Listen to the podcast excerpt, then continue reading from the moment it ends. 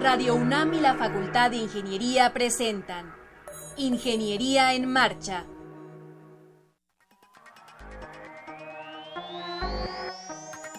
Un espacio dedicado a la divulgación del quehacer de la Facultad de Ingeniería. Ingeniería en Marcha. Le informamos sobre las innovaciones tecnológicas y de investigación. Orientamos en temas de autoconstrucción. Presentamos la cultura y las artes. Y compartimos nuestras victorias en el deporte. Ingeniería en Marcha. Un programa pensado para vincularnos con usted. Ingeniería en Marcha.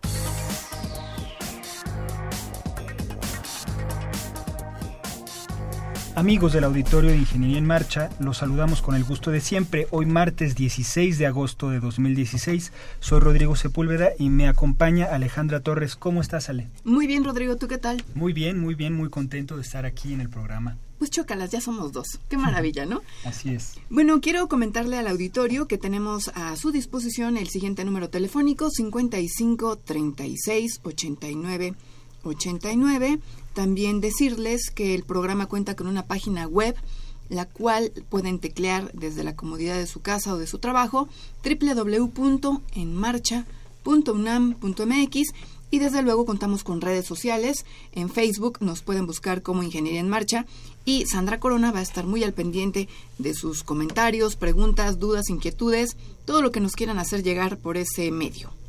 Y bueno amigos, hoy en Ingeniería en Marcha platicaremos con el doctor Edmundo Rocha Cosatl sobre el Now Challenge. Más adelante los alumnos Rafael González, Raúl García y Hugo Fernández nos hablarán de la silla de ruedas preventiva para adultos mayores.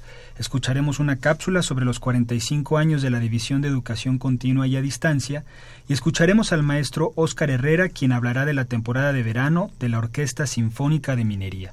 Así que no se vaya, esto es Ingeniería en Marcha. Facultad de Ingeniería de la Universidad Nacional Autónoma de México. 45 años de la División de Educación Continua y a Distancia.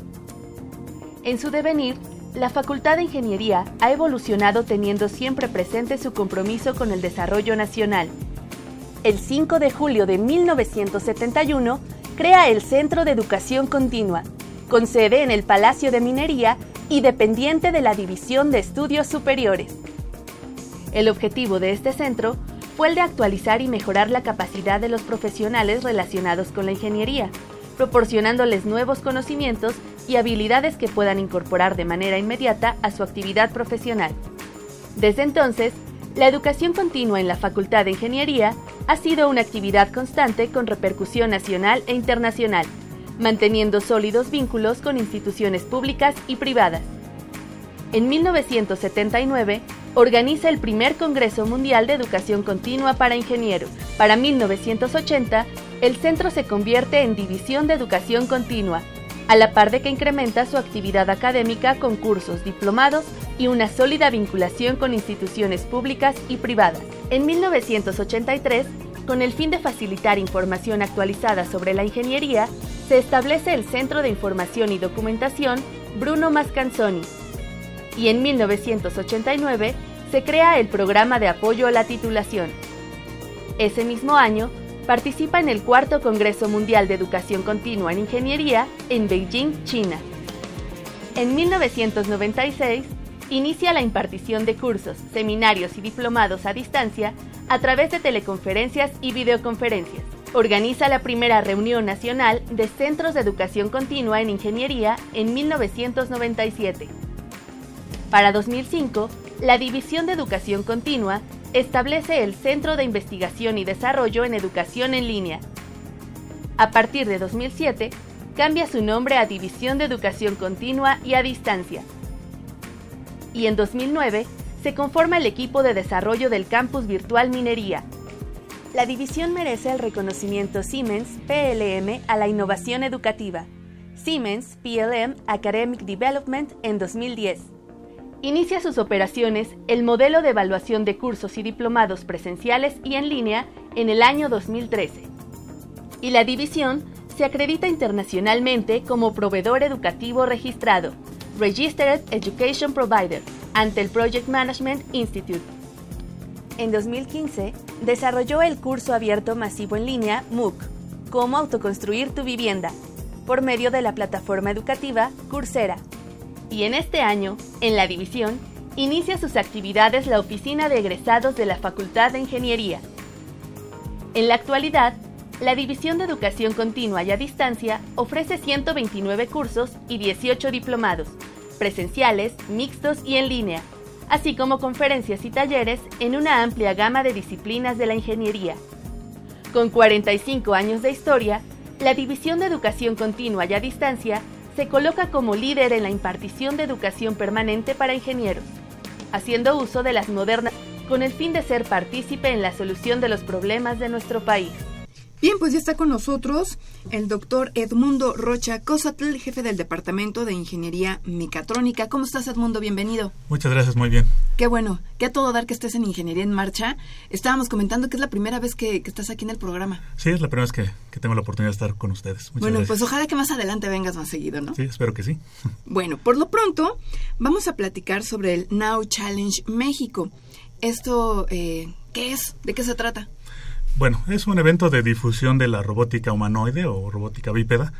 Eh, quizá para poner en contexto, pues bueno, el NAO es un robot humanoide que pues ha sido utilizado para, eventos muy lúdicos como la Robocop, es de los robotcitos que ponen, se ponen a jugar fútbol, por ejemplo. Entonces, esa es una aplicación tanto lúdica, ¿sí? Pero en principio ese robot fue pensado para asistir, por ejemplo, a personas mayores, eh, estar, o sea, servir de, asistencia, ¿sí? Entonces, eh, se busca con este evento, pues, darle difusión a, esta, este tipo de robótica para impulsarlo y, bueno, pues, que los alumnos, los estudiantes de ingeniería, pues tengan oportunidad de, conocer otras aplicaciones o otros, otra forma de utilizar el, el robot Now. Claro. ¿Nos puedes hacer una descripción de cómo es este robot? Es, es muy particular y, bueno, nos decías ahorita que es, eh, fue creado para asistir a adultos mayores, pero es tan amigable, tan, yo diría tan bonachón, que pensaría que es más para niños.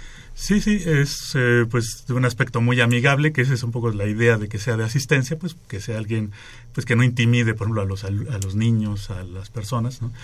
Eh, pues es un sistema realmente complejo, o sea, tiene a nivel, digamos, de ingeniería, pues muchos grados de libertad, o sea, muchos eh, motores, servomotores, eh, sensores en muchas partes de su cuerpo, en, la planta del pie, eh, cámaras en los ojos, o sea, está dotado de muchos sensores que le permiten interactuar de una manera adecuada con una persona. ¿Es muy alto? ¿Cuánto mide aproximadamente? Eh, no, es pequeño, es, no sé, alrededor de unos 40, 50 centímetros. es, es, pequeño.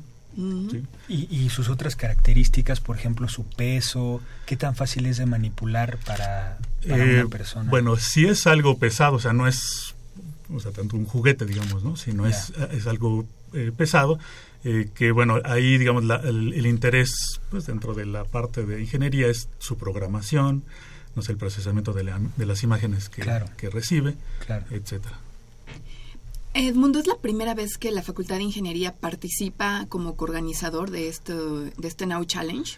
Eh, sí, este evento se había estado desarrollando en provincia, en algunas universidades de provincia, y esta, esta bueno, se dio la conjunción entre una empresa y universidades aquí en, el Distrito Federal para este, eh, realizar y entonces es la primera vez que se, que se realiza aquí en, el, en la Ciudad de México. Y, eh, pero entiendo que también la Facultad de Ingeniería, llámese maestros y, alumnos, van a participar dentro de, este Now Challenge. Sí, eh, bueno, la participación ahorita dentro del Departamento de, Ingeniería Mecatrónica es eh, a nivel, los profesores, hay profesores que van a participar como jueces en algunos de los concursos que se, que se van a llevar a cabo. Eh, algunos alumnos pues eh, ganaron unas invitaciones para un taller que se va a dar ahí de la programación del robot. Eh, bueno, mm, ah, conferencias. de conferencias sí también hay unos profesores también que van a participar como conferencistas o dentro de un panel hay de, expertos que van a discutir sobre la robótica humanoide. ¿Qué concursos están pensando hacer en el evento? Eh, bueno, eh, los, el nombre de los concursos son, uno se llama Juega conmigo, otro Tiempo de Película, otro Nao Boogie, otro eh, Cartón, Metal o Plástico. Estos son un poco como concursos de cómo programar el, el, robot, por ejemplo, para que baile, para que interprete alguna característica. Y hay otro más que se llama Nao Emprendedor, que ese es un poco más eh, para impulsar el sentido eh, emprendedor de los estudiantes, de encontrarle alguna eh, aplicación al, robot, pues para iniciar alguna, pues digamos, si no empresa, pues algún negocio o darle una aplicación que a ellos les, les, les convenga o les reditúe alguna, de alguna forma. Claro. Oye, Edmundo, ¿ya se tiene el programa con el nombre de las conferencias y de los Sí, eso está en la página del, del concurso, que es nowchallengemexico.mx, eh, que la pueden consultar en Internet. Está también la página de Facebook, el Twitter, en YouTube. Hay diferentes este, pues, videos o información al, al respecto. Y sabes que no hemos dicho cuándo va a ser y en dónde. Eso no, no, lo hemos comentado. Eh, es El evento es este eh, jueves y viernes, 18 y 19, y se va a llevar a cabo en el, eh, en el TEC de Monterrey, en el Tecnológico de Monterrey, el campus Ciudad de México, que la dirección exacta Ahorita la proporcionas. ¿Hay que registrarse previamente para poder asistir a los talleres, conferencias? no, la entrada es, al público en general. Eh, quizá, pues, digamos, lo único es que a lo mejor a la entrada se les pide alguna identificación, pero no es no tiene un costo, no tiene eh, nada. Un registro previo ni sí, no. Quizá a los talleres sí se, se, pidió hacer el registro, pero para la entrada no. De acuerdo. Eh, bueno, la, la, dirección es pues, de Huipulco. Quizá en términos más prácticos es, digamos, la intersección entre Periférico Sur y el Camino Antiguo a Xochimilco. Ahí está localizado el campus de, del Tecnológico de Monterrey. Okay. ¿Cuáles son las expectativas, Edmundo, de este Now Challenge México? Pues eh, es el inicio, digamos, de una colaboración entre universidades. Está el TEC de Monterrey, está la Universidad Anáhuac del Sur, está algunas empresas, eh, el Grupo Mediatek, eh, algunos otros que, que han apoyado. y pues la idea es formar un, pues digamos, una sinergia entre las universidades, pues para poder impulsar esta área. Eh, creo que a través de concursos y ese tipo de eventos se fomenta eh, la participación de profesores, de estudiantes, y pues creo que nos conviene participar. En el departamento ya hay algunas actividades, algunos proyectos de investigación cercanos a este tema, o sea, en robótica bípeda, exoesqueletos, eh, análisis de la marcha. Entonces, es pues el inicio de un, pues esperamos de una, de una serie de eventos que se puedan realizar. Claro, más adelante. Eh, ¿Tú recomendarías que a los visitantes vayan con niños o de preferencia no? Eh, pues yo creo que sí, o sea, pues yo creo que es entre más, más pequeños se vayan involucrando con la tecnología, es, eso ya nos alcanzó, digamos, el, el, estar en contacto continuamente con la tecnología. Además, pues el robot, como decías tú hace rato, pues se presta mucho, pues porque es este, Está muy lindo. Muy, pues sí, muy agradable a la vista y con realizando las operaciones del concurso que van a hacer, creo que sí les convendría. Claro, y como motivar, ¿no? Sí, claro, sí, motivar el estudio de la ingeniería, por ejemplo. Estos concursos están eh, orientados a programar, que los estudiantes programen, le den instrucciones, eh, o también hay ciertas eh, modificaciones que se le pueden hacer, digamos, físicas al robot. Pues a este nivel sí es de pura programación, o sea, y quizá de cómo utilizar algunas señales de los sensores que, que tiene el, robot al mismo fin. O sea, por ejemplo, un caso muy especial sería el del procesamiento de la imagen. O sea, pues la imagen ahí está, el robot pues la puede procesar de cierta forma, pero uno lo puede también proponer alguna pues, algún algoritmo, algo para procesar esa información. Claro. Entonces, eh, digo, nosotros, por ejemplo, de un punto de vista más académico, más de investigación, pues nos interesa este pues como el trasfondo o sea repito en, la, en algunos proyectos del departamento pues hacemos el análisis cinemático dinámico completo del robot eh, pues como para hacer un controlador de cero esta es como una aplicación pues muy ah, más hacia la programación Ok. Oye, Edmundo, para chavos, ¿de qué semestre em, sería adecuado asistir al Now Challenge México? Pues yo diría casi que desde cualquiera, incluso algunos talleres están enfocados a gente, bueno, a estudiantes de bachillerato. Entonces, creo que desde el inicio se pueden eh, estar en contacto, pues obviamente entre más avanzados estén en sus estudios, pues más dudas les saldrán y pues al estar en contacto con las personas o los estudiantes que desarrollaron el, pues el programa o el, el que estén participando en el concurso, pues se puede dar una interacción tal que pues les, les reditúe en una, un aprendizaje, en un interés, en una motivación. Claro. ¿En qué lenguaje se programa los robots Now? Eh, pues bueno, es un lenguaje propio de la, de la empresa, o sea, es este... Eh, digo, desconozco el, nombre exacto, pero bueno, es un, software que proporciona la, la, empresa. la, empresa. que lo fabrica es Aldebaran Robotics, entonces ellos son los que proponen eso. O sea que de preferencia este que vayan los chavos que, que sí saben programar y que no les ajena esta actividad para que les sea más sencillo. Sí, claro, o sea, el, pues bueno, la forma de programarlo pues en principio es lo más ah, amigable posible, pero repito también como pues, los estudiantes de la facultad que puedan asistir pues conocen ya de algunas de algunos de algunos lenguajes, entonces podrían ahí este interactuar de una manera muy interesante. ¿Están ofreciendo algún tipo de premiación en los concursos que se están organizando para los estudiantes? Eh, sí, sí, hay alguna, algún, este, algún, bueno, una ceremonia de premiación que sería al final del, del evento. Este. Pero todavía no sabes cuál es el, el premio. Este, sí, no, Un robot Now, por ejemplo, estaría genial, ¿no? Pues sí, sería muy bueno, pero no. ¿Cómo cuánto cuestan estos robotitos, este Edmundo? Uh, pues bueno, sí son relativamente caros, ¿no? Este, digo, desafortunadamente por eso en el departamento de nosotros no tenemos ahorita uno. Pero estaría pues muy padre una donación, por ejemplo. Claro, digo, si se puede en, en, este espacio, pues no sé, si alguien está interesado en una en patrocinarnos o en algo así, pues sería muy bienvenida su, su ayuda.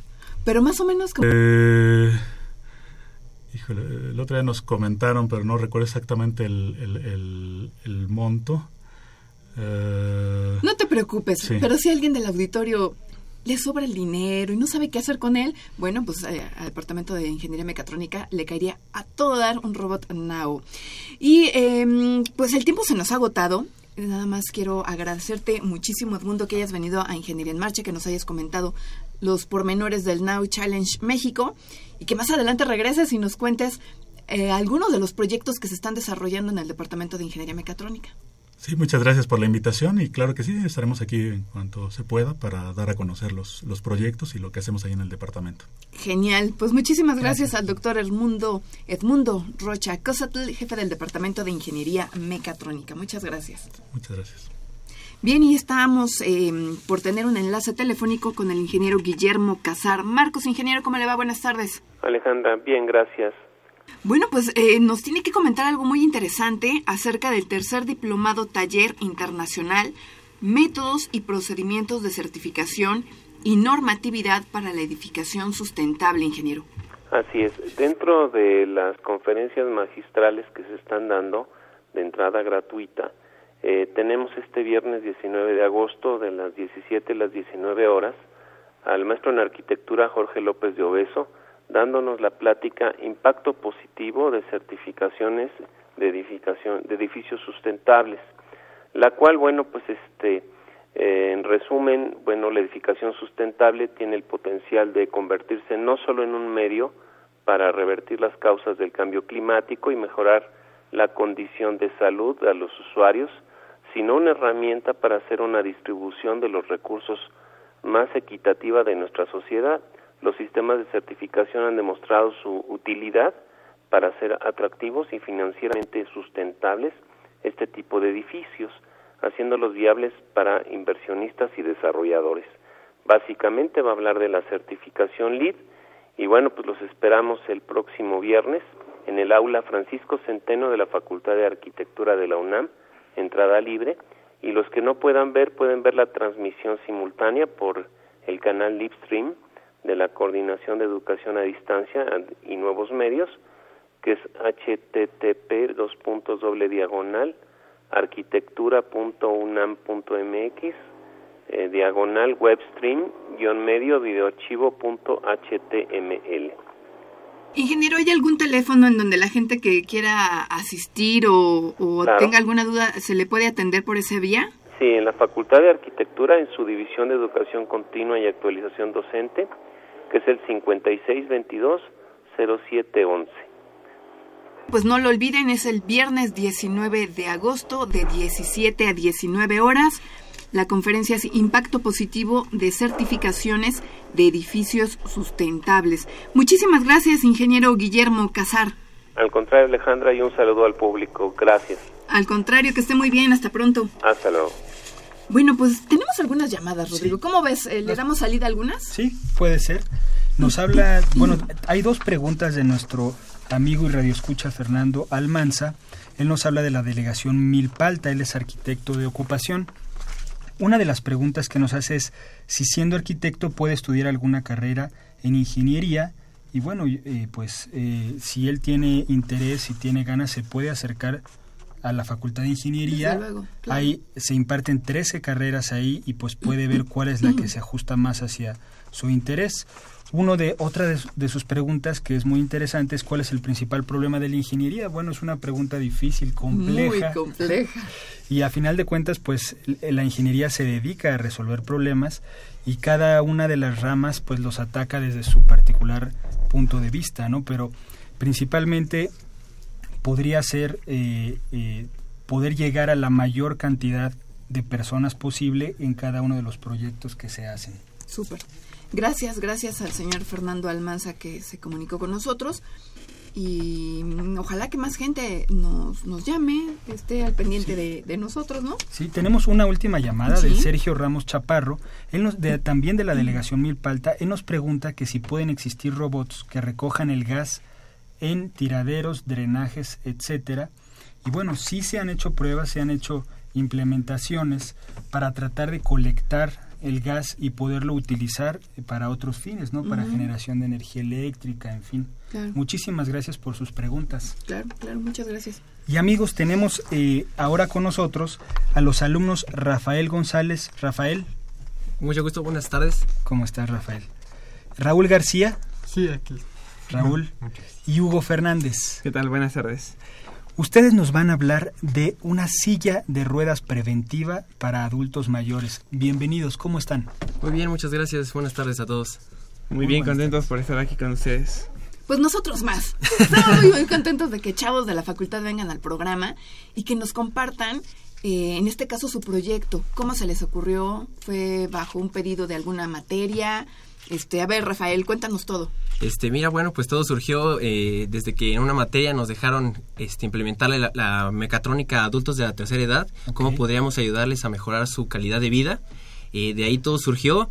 Vimos, hicimos un estudio cuál sería el, el, el, lugar donde los, los, adultos mayores tienen mayor, mayor descuido en este caso y vimos que uno de ellos era los adultos que tienen las sillas de ruedas que no se les atiende mucho o tienen pocas posibilidades, aparte de que pues han sufrido este, disminución en sus capacidades motrices, visuales. Entonces dijimos, ¿por qué no implementar una silla de ruedas que pueda ayudarlos a que puedan tener una calidad de vida mucho mejor?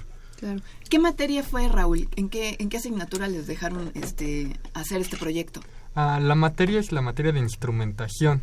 Es por esto que contiene sensores la silla de ruedas. ¿Y en qué semestre se imparte esta asignatura? Esta asignatura es de séptimo semestre. Mm, o sea, ya de los avanzados. Sí. Bueno, pues a ver, Hugo Fernández, cuéntanos todo. Bueno, eh, bueno, nuestro profesor, como lo comenta Rafa, nos, de ayer, Bautista, nos incitó a construir esto, entonces, pues, entre los tres estuvimos viendo, buscando ideas, ¿no? De qué, podría darle el mejor beneficio a, a, los, a los adultos de la tercera edad. Entonces, pues nacieron ideas alocadas, ¿no? Entonces, eh, la, silla fue como la idea que, me, que, bueno, a los tres nos dio más, bueno, nos agradó más. Le llamaron silla preventiva. ¿Qué es lo que, qué funciones realiza la silla? ¿Cómo puede ayudar a los adultos con los sensores que le colocaron, con las funciones que realiza? Ok, bueno, como les decimos, la silla es preventiva. Eh, la silla va a prevenir, el, trata de prevenir que haya choques en la parte de abajo donde las personas ponen los pies. Cuenta con sensores los cuales van a avisar vibrando en la parte de los costados donde uno recarga las manos que hay un objeto o una persona cerca. Entonces, eso muchas veces pasa cuando una persona se duerme en la silla de ruedas, no pone el freno y la siguiente no lo va a evitar, pero prevé para que la persona esté despierta. Tiene otro sensor, el cual cuenta de, eh, con las rampas. Las rampas están mal hechas en la ciudad. Eh, deberían ser máximo 30 grados por regla, si no la persona, el usuario, corre el peligro de caerse, de resbalarse.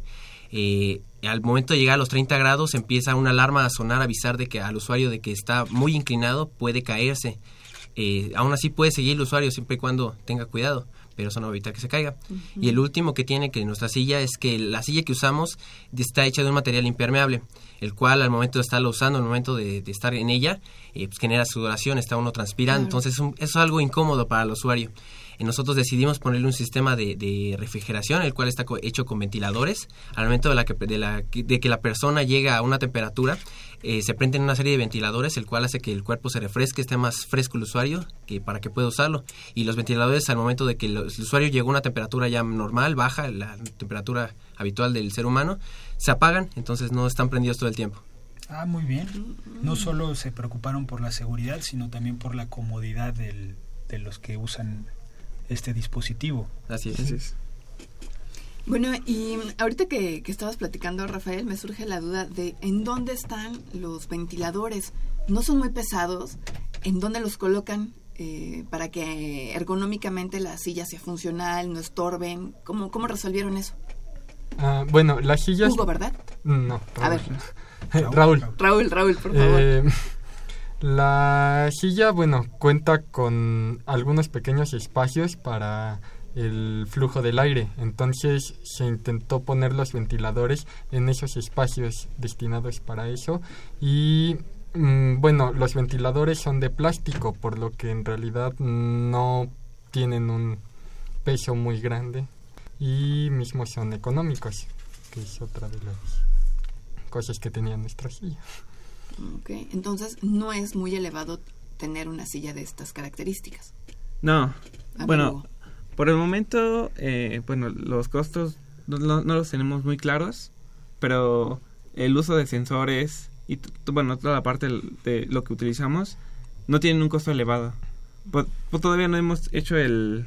Ah, el análisis, el, balance de cuánto invirtieron. De cuánto se invierte, ajá.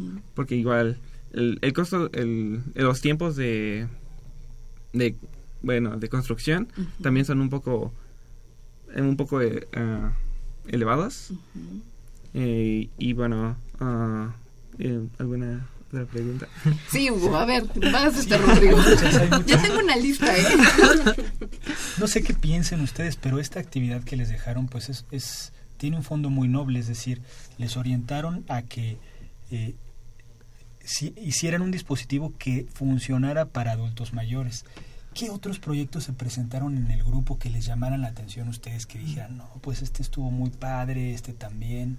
Pues por ejemplo también había un guante de rehabilitación para las personas que sufren accidentes en las manos, este, principalmente de hecho está destinado para la mano el cual te va haciendo que recuperes más o menos la, la, capacidad de moverla. Tiene hasta un entrenamiento con un guante donde empiezas a moverlo. Tiene un, sensor touch donde vas haciendo ejercicios para ir recuperando esa sensibilidad. Ese, ese proyecto también está bastante interesante para la, rehabilitación de las personas. Eso es bastante bueno. Sí, claro. Oigan, ¿y la aprobaron? Sí, por supuesto. ¿Sí? sí.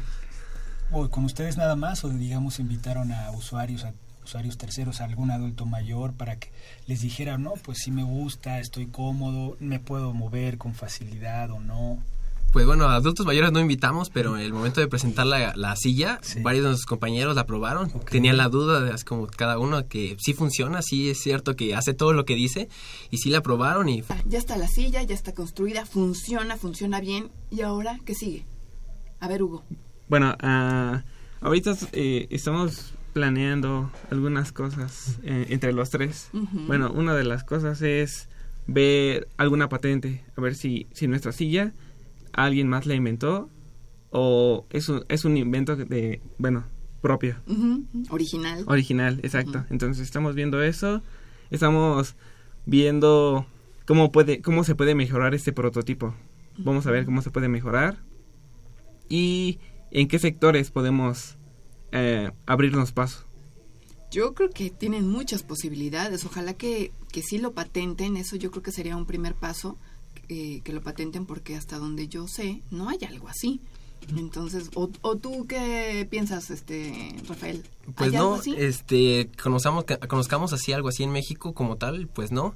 Este, probablemente por ahí pueda haber algo similar, pero no igual a la nuestra. Entonces sí estamos viendo ese, ese paso a ver si podemos ver algo, algo ya más en forma. Claro, una patente. ¿Y les ha pasado por la cabeza comercializarla? Sí, Sí. eh, pero sería como dijo mi compañero, ver algún sector donde podamos, podamos este, llegar al, al- algún acuerdo, donde podamos ver si se si les interesa, si les interesa invertir en ella, como dijo mi compañero, ese es el prototipo, podríamos implementarla para mejorarla incluso, este, hacerle un, un cambio, ponerle más cosas. Entonces sí, hemos estado checando ese tipo de cosas. ¿Es muy pesada su silla? ¿Cuánto aproximadamente pesa este Raúl? Ah, bueno, eh, el mayor peso es dentro de la silla del dispositivo. Sí, sí. Eh, realmente los sensores tienen un peso muy pequeño de gramos, entonces al añadirlos, pues a lo mucho aumentará un kilo, así exagerando. De cualquier otra silla. Sí. Mm, Está bien. Está muy padre. Está muy bueno su, su proyecto. Este, entiendo que trajeron fotografías, ¿verdad? Así es, sí, ya sí, la- sí. las, este, las subimos a la página, Ah, bueno. ya están ahí para que puedan verlas si gustan checarlas. Claro, para que la gente las- la, la pueda ver, ¿no? que, que Así se es. echen una asomada a Facebook Claro. para que vean esta silla. Digo, es, es difícil que ustedes la, la puedan traer aquí a cabina, no la Sí. podemos ver, digamos, eh, este, saber dónde están colocados, ¿no? No sé qué nos pueden platicar acerca de eso. ¿Cómo decidieron en dónde colocarlos? ¿Cuáles eran los mejores sitios? Este, tuvieron, supongo, que estudiar cómo hacer que funcionara para que respondieran los sensores a lo que ustedes querían. Sí, de hecho, bueno, empezamos a ver lo- los de los que avisan que hay, un- hay cercano un objeto o persona, empezamos a ver dónde sería el lugar más óptimo, más más este más conveniente para ponerlos, ya que sí se nos ocurrió ponerlos en el respaldo, ponerlos atrás, adelante y vimos que el mejor lugar era enfrente. Era donde más este más tenían capacidad de funcionar. Y mismo eh, que estorbaban menos, porque pues para el usuario igual es incómodo estar eh, interactuando de pronto ahí con los sensores. eh, Sí, claro. En caso de que eh, pues no no interactúen con ellos. El caso es que simplemente les avise. Sí, sí. Oigan, chavos, ¿y cómo se sienten de haber creado algo que a, a otra persona le puede hacer su vida más, más cómoda? En lo personal, ¿ustedes cómo se sienten? Bueno, en lo personal yo creo que me siento bastante contento porque pues uno de los objetivos que uno tiene como persona es pod- poder ayudar a las demás personas.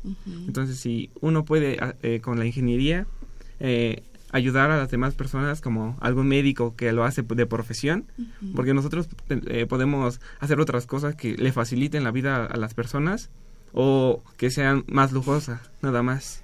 Entonces, el hacer algo que ayude de verdad a las personas, yo creo que es, es muy agradable. Seguro. Me siento contento. Qué bueno, Hugo, se te nota. Así debe de ser, qué bueno. ¿Y en tu caso, este Raúl? Pues igual siempre eh, como ingeniero pues nos gusta ayudar y pues me da mucha alegría ver que este que haya llegado pues haya impactado tanto a la gente, ¿no? Un, un proyecto. Sí, porque además ya son todos muy famosos, ¿verdad, este Rafael? Así un poco. Ya dan muchas entrevistas y toda la cosa. ¿Tú cómo te sientes en ese sentido? Bien, realmente me ha agradado mucho. Obviamente ayudar a la gente es algo, es un crédito extra, es algo genial, pero realmente eso que la ingeniería haya llegado a este punto y el proyecto haya sobresalido de esta manera, ha sido una parte algo satisfactorio realmente, ver que la ingeniería se puede aplicar, no necesitamos estar este tener grandes este recursos, tener grandes apoyos, el, el ingenio está, entonces eso es realmente satisfactorio. ¿Y cómo les fue en su clase, por cierto, en, en esa materia que les dejaron ese proyecto? ¿Qué Bien. calificación obtuvieron? Bien, sí, diez. sí. Diez. Ah, Súper. Qué bueno, qué bueno que, que les haya ido también en su materia, ¿no? Independientemente de- del proyecto que, de- que desarrollaron. Así es. Pues les agradecemos mucho, Sí, ¿no, ¿Algo más que quieran agregar? ¿Un saludo? ¿Nada? Este, sí, Bueno, yo quiero saludar a mi familia, a mis amigos que me están escuchando. Sigan todo el mundo. Muchas gracias por escucharme. Les agradezco. Bueno, yo también quiero eh, saludar a mi familia, a mi hermano Alejandro Fernández, que nos está escuchando ahorita. ¿Eres hermano de Alejandro Fernández? Sí, así es. Pues un saludo a Alejandro Fernández. ¿A quién más hubo? Ah, bueno, a todos mis amigos y bueno, a, los, a nuestros profesores Seguro. que nos alientan a eso. Desde luego, Raúl. Raúl. Pues igual eh, a mi familia, a mis amigos, a toda la gente que está escuchando, este y pues gracias por todo. Muy bien, pues muchísimas gracias por estar con nosotros. Estuvimos muy a gusto platicando con ustedes y bueno, ojalá nos tengan en un futuro buenas noticias, algún otro proyecto que surja, que nos quieran platicar. Aquí está el espacio abierto. Muchísimas Muchísimas gracias. gracias. Y felicidades. Gracias. Gracias. La Facultad de Ingeniería celebra el 45 aniversario de la División de Educación Continua y a Distancia. Visita nuestra página para más información www.minería.unam.mx.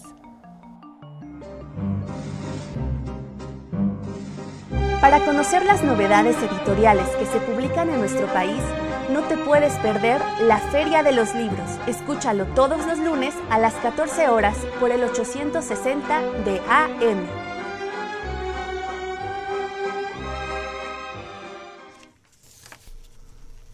Bien, pues ya estamos de regreso y en la cabina se encuentra con nosotros el maestro Oscar Herrera para hablar sobre la temporada de verano de la Orquesta Sinfónica de Minería. Oscar, ¿cómo te va? Bienvenido. ¿Qué tal, Ale? Rodrigo, ¿qué tal, amigos Radio Escuchas de Ingeniería en Marcha? Muy buenas tardes. Oscar, qué bueno que estás de nuevo con nosotros y bueno, vamos a platicar del octavo, me parece, el octavo programa. En efecto, eh, como hemos dicho y como es una tradición, el verano es sinónimo de buena música, buena música a cargo de la maravillosa Orquesta Sinfónica de Minería. Nos encontramos ya en la penúltima semana de nuestra temporada de verano. Presentaremos este sábado 20 y domingo 21 de agosto, presentaremos el octavo programa de esta temporada 2016 que tiene el atractivo de que incluye música del siglo XX y música del siglo XXI. En la primera parte, la Orquesta Sinfónica de Minería, bajo la dirección del maestro Carlos Miguel Prieto, hará el estreno absoluto, el estreno mundial de la obra Stars del compositor Adam Schoenberg, una obra que fue encargada específicamente para la Orquesta Sinfónica de Minería y está dedicada tanto al maestro Carlos Miguel Prieto como a la Orquesta Sinfónica de Minería. Esa es música del siglo XXI. Tendremos también la interpretación del concierto para violín y orquesta del compositor norteamericano Samuel Barber, música del siglo XX, y cerraremos con una de las obras más emblemáticas del siglo XX, me refiero al concierto para orquesta del compositor húngaro Bela Bartok. Oye, Oscar, eh, perdón, Rodrigo, No, no, perdón. no. ¿Qué quiere decir que se hace un encargo de una pieza musical? ¿Cómo, cómo se gesta esa, esa, esa petición? ¿Cómo surge? Bueno, eh, la Sinfónica de Minería tenemos el Consejo Artístico, que está encabezado, por supuesto, por el maestro Carlos Miguel Prieto.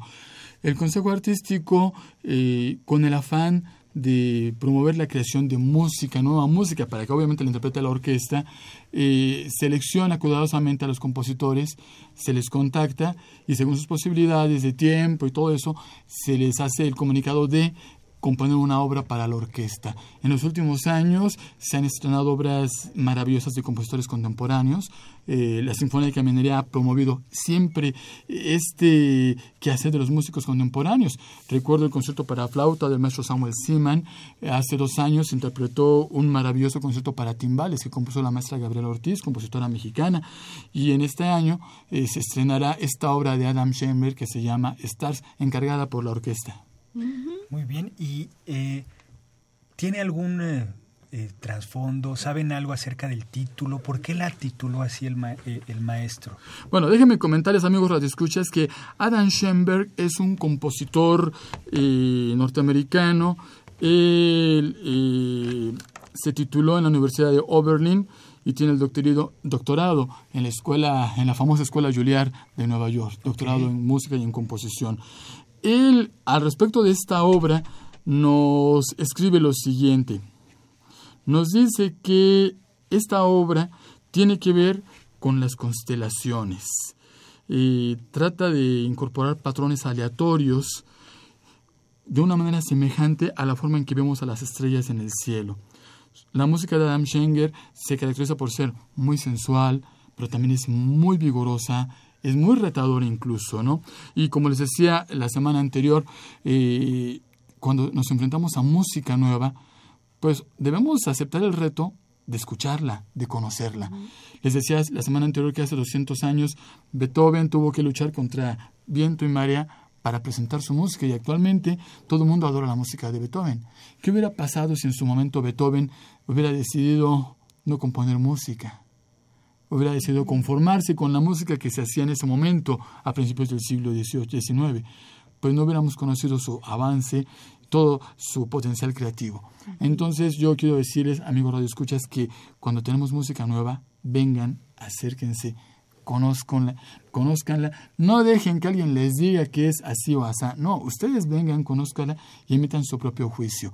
Nadie sabe, pero ¿qué tal si en 200 años Adam Schoenberg es tan conocido y famoso como Beethoven? Tenemos que conocerlo en persona. Claro, y escuchar el estreno mundial, pues no es cualquier cosa. Así es, en efecto. Les decía que esta es música del siglo XXI. Tendremos, amigos radioescuchas, como ha sido una costumbre para este verano, pases dobles. A las primeras personas, eh, dos personas que nos escriban vía Facebook y nos digan la fecha exacta, mes, día y año en que se estrenó el concierto para violín de Samuel Barber, se llevarán dos pases, para, dos pases dobles para el concierto del sábado. Esto es vía Facebook. Y para las primeras dos personas que en este momento se comuniquen a Ingeniería en Marcha, tendrán dos pases dobles para el domingo. Vía, Vía telefónica. Vía telefónica. Vía telefónica, de acuerdo. Y eh, para Facebook, Oscar, ¿también hay boletos? Sí, en efecto, comentábamos que las primeras dos personas que nos digan el día, mes y año en que se sonó el concierto para violín de Samuel Barber tendrán pases dobles para el sábado. De acuerdo, entonces Andy ya está ahí atendiendo a los chavos que, que sepan la respuesta. Y, eh, pero va a haber más piezas, este Oscar, en este octavo programa. ¿Qué, qué nos cuentas de alguna de ellas? Pues bueno, vamos a hablar un poquito del compositor norte- norteamericano Samuel Barber. Eh, tal vez algunos recuerden que hace algunos años, estoy hablando de veintitantos, treinta años, surgió una película muy famosa eh, que se llamaba El hombre elefante. Una película que, por cierto, eh, eh, prescindió del color y se grabó en blanco y negro. Sí. Eh, recordarán el tema de esta película, una melodía muy apasionada, melancólica y quizás algo triste. Bueno, el tema de esta película del hombre elefante es el famosísimo Adagio para cuerdas del compositor Samuel Barber. Eh, Samuel Barber fue un compositor norteamericano, sí, del siglo XX, que en su momento fue muy criticado porque presentaba un neorromanticismo en su propuesta musical. Muchos compositores de alguna manera se burlaban de él, lo satirizaban, porque mientras en el siglo XX muchos buscaban nuevas formas de expresión, nuevas texturas, nuevos ritmos, nuevas tonalidades, etcétera, etcétera, Samuel Barber decidió llegar, llevar hasta el máximo eh, la expresión de ese, como él lo llamó, neorromanticismo. Fue muy criticado, pero ciertamente fue un compositor muy famoso. Eh, desde pequeño logró eh, gran reconocimiento como pianista, tuvo una brillante carrera como pianista y como compositor, y eso le permitió ser muy reconocido en el medio. No obstante que era muy criticado por otros compositores, en el medio musical norteamericano Samuel Barber fue muy apreciado. Eh, a diferencia de otros compositores, y eso es muy importante remarcarlo, eh, Barber se dedicó toda su vida a dar conciertos y a la composición, y muy pocas veces se dedicó al aspecto docente. A diferencia de otros compositores nor- norteamericanos que se dedicaron mucho a, a- dar clases en universidades, en escuelas de música, y de alguna u otra manera plasmaron su personalidad, su sello en nuevas generaciones de compositores norteamericanos, Samuel Barber fue como que un punto aislado en el mundo sinfónico norteamericano. Música maravillosa, música muy bella, tiene también un concierto para piano increíble y estrenaremos, perdón, presentaremos este sábado con la Sinfónica de Minería el concierto para violín de Samuel Barber. No estamos seguros si esta obra ya se ha presentado en México. Lamentablemente aquí en México no tenemos una base de datos de las obras que se han presentado y se han estrenado. Tenemos la duda si este concierto ya se tocó aquí en México, pero bueno, si es sí o si es no, de todas maneras los invitamos a que escuchen este increíble concierto para orquesta de Samuel Barber que tendrá la participación del maestro James Ennis en el violín. Y el programa se cerraría con Bartok. Así es. El programa de este fin de semana de la Orquesta Sinfónica de Minería termina con una de las obras, como les decía, más representativas, más emblemáticas de la música del siglo XX. Nos referimos al concierto para orquesta de Bela Bartok. Eh, primero hablamos un poquito de la vida de Bartok, después hablamos un poquito de lo que es la música de Bartok. Bartok fue un compositor húngaro. Cuando surgió todo el asunto de la Segunda Guerra Mundial, eh, para él fue muy complicado eh, permanecer en Europa. Él y su esposa tuvieron que migrar, llegaron a, Norteamérica, a Nueva York, en el año de 1940 y tuvieron pues realmente una situación muy difícil, ¿no? Como decimos aquí en México, se las vieron negras, se las vieron difíciles, muy difícil para, para poder sobrevivir, conseguir un lugar para vivir, conseguir cómo sustentarse. Eh, era muy complicado para Bartok tener en su departamento el espacio para tener dos pianos, porque él y su esposa eran pianistas, pretendían ganarse la vida dando conciertos como pianistas, dando clases para piano, pero al mismo tiempo era muy complicado en Nueva York conseguir un departamento barato que tuviera el espacio para tener dos pianos y todas las facilidades que implica tener un instrumento en casa, porque seguramente todos saben que cuando el vecino hace mucho ruido, pues los demás inquilinos se incomodan, ¿no? Entonces Bartok sufrió mucho en ese aspecto, económicamente batalló bastante. Por ahí de 1940 y tantos, 42, 43, eh, su salud se deterioró bastante. y fue al médico, le dieron un diagnóstico terrible, tenía leucemia. Y a partir de ese momento tuvo que luchar de manera heroica contra la enfermedad para salir adelante. Por aquellas épocas, algunos de sus amigos hicieron un esfuerzo para motivarlo. Y así el director Sergei Kusevitsky, que dirigía a la Orquesta Sinfónica de Boston, le encargó componer una obra para orquesta. Eh, Bartok en esos momentos estaba totalmente destrozado anímicamente por la enfermedad inclusive dudó en tomar el encargo, pero finalmente lo aceptó y fue así como surgió este concierto para orquesta. Esta obra se estrenó en 1943 y desde este momento se convirtió, como decía, en una obra obligada en el repertorio de cualquier orquesta sinfónica moderna. Ahora hablemos un poco de la música de Bartok. Eh, viniendo del viejo continente, eh, la música de Bartok en primera instancia puede sonar muy diferente a lo que estamos acostumbrados. La música de Europa Oriental eh, está influenciada por muchas escalas, es decir, eh, a diferencia de la escala que conocemos comúnmente en Europa Occidental, do, re, mi, fa, sol, la, si, do, la música de Europa Oriental eh, de repente tiene influencias un poquito al estilo árabe, un poquito al estilo más oriental como la música china. Y la música que se compone en esas tierras, en Hungría, Transilvania, Rumanía, suena algo diferente a lo que estamos acostumbrados. No por eso significa que sea fea, al contrario, es una forma diferente de componer música con un ambiente diferente. Eso propició que al principio, cuando Bartok llegó a Norteamérica, su música sonara distinta, sonara un poco rara. Y por ello, él y su esposa no tuvieron mucha suerte en ofrecer recitales, porque presentaban su música. Pero era muy, muy, muy complicado. De esta forma, les puedo decir que el concierto para orquesta, además de esa influencia del viejo continente que tienen las escalas eh, de Europa Oriental, que incluye Bartok, eh, constituye una obra increíble porque parecería que es una sinfonía que tiene cuatro movimientos, pero en realidad Bartok decidió nombrarle concierto para orquesta porque a lo largo de toda la obra, los diferentes instrumentos de la orquesta tienen partes concertantes, ya sea de manera individual o en duetos. Por ejemplo, en el segundo movimiento es muy evidente cómo se van alternando los duetos de eh, fagotes, de oboes, flautas, trompetas. Es una obra increíble y sobre todo es una obra técnicamente dificilísima para las orquestas. Esto es pues lo que escucharemos eh, en este octavo programa de la Orquesta Sinfónica de Minería bajo la dirección del maestro Carlos Miguel Prieto. Oye, Oscar, ¿le mejoró la vida a Bartok y a su esposa este, ya me quedé con la, con la preocupación.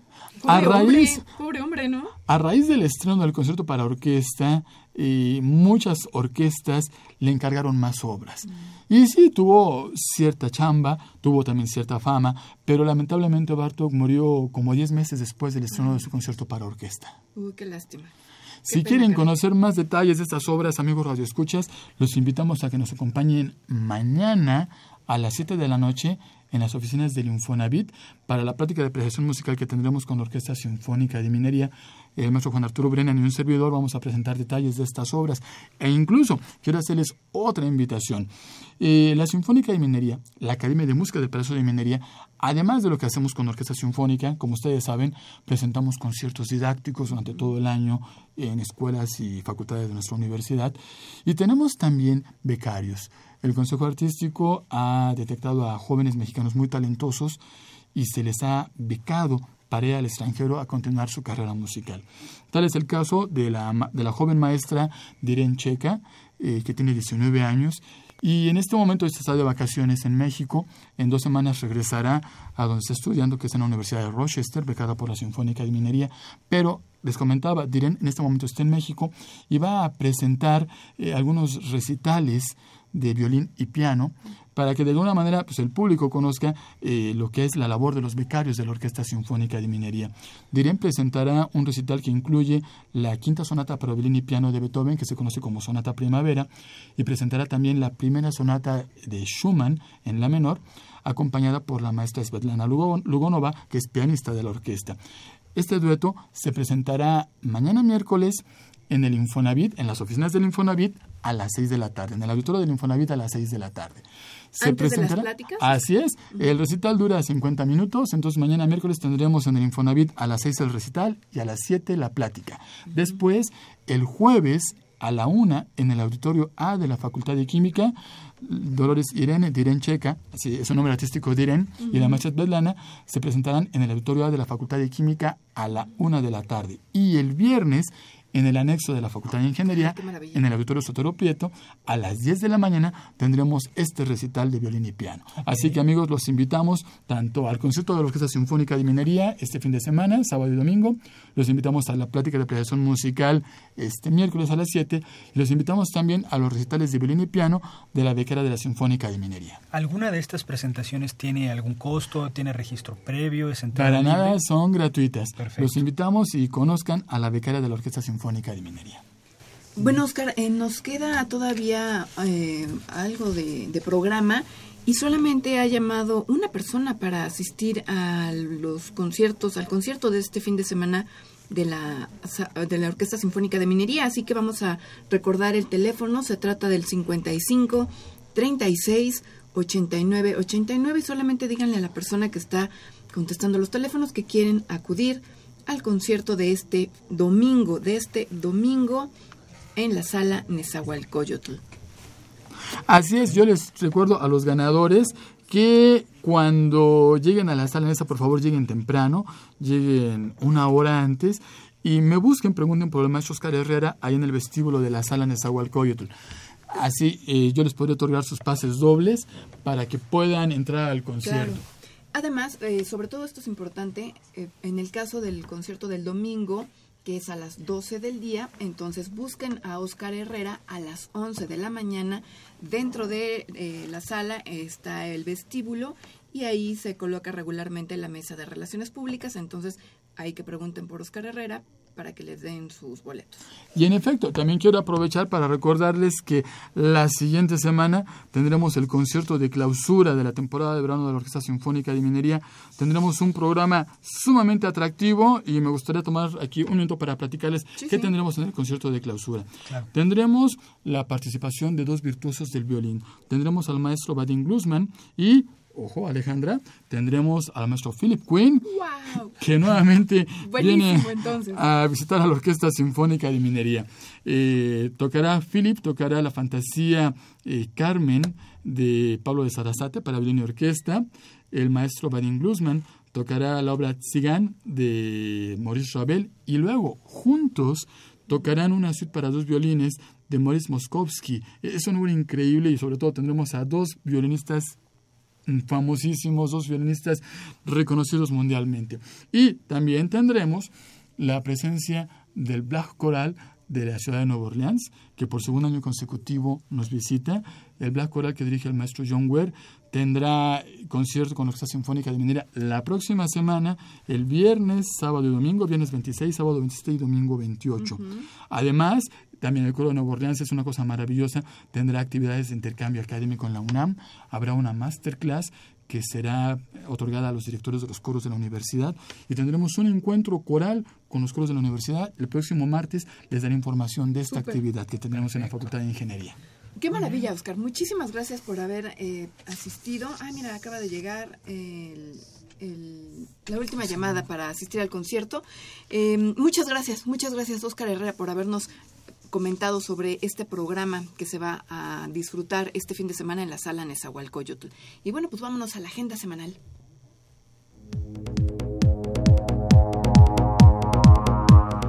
Agenda semanal. La Facultad de Ingeniería de la UNAM y el Tecnológico de Monterrey organizan el NAO Challenge México 2016, donde habrá conferencias, talleres y concursos. Esto será los días 18 y 19 de agosto en Tecnológico de Monterrey, Campus Ciudad de México. Creadores Universitarios es un programa cultural dedicado a la innovación y conocimiento en la UNAM. Se transmite de lunes a viernes a las 19 horas en Foro TV, Canal 4 se llevará a cabo el quinto ciclo de conferencias Panorama Actual de las Ciencias Atmosféricas que tendrá lugar del 15 al 26 de agosto en el auditorio Julián Adem Chaín del Centro de Ciencias Atmosféricas en Ciudad Universitaria. Si quieren más informes pueden llamar al 56 22 40 70. La División de Ingeniería Mecánica e Industrial organiza la presentación del libro Ingeniería en Sistemas, Metodologías y Técnicas esto será el miércoles 17 de agosto a las 18 horas en el auditorio Raúl J. Marsal del edificio de posgrado. Rodrigo, antes de que despidas el programa, nada más decir eh, en vivo que los ganadores de los pases dobles para el concierto del domingo son Héctor Smith Zurita y Consuelo Camacho. Les vamos a llamar más adelante para explicarles nuevamente la logística. Sí, felicidades. Pues ya se, se, agotó el tiempo, Ale. Nos vamos. Les agradecemos mucho que nos hayan acompañado en este programa. Eh, no sin antes despedirnos, en la producción está Pedro Mateos, agradecerle su apoyo, en las redes sociales Sandra Corona, en la página web José Luis Camacho, en los teléfonos nos estuvo apoyando del Departamento de Geotecnia Eladio Cabrales Quesada. Y en los controles técnicos Socorro Montes. Hasta el martes. Radio UNAM y la Facultad de Ingeniería presentaron Ingeniería en Marcha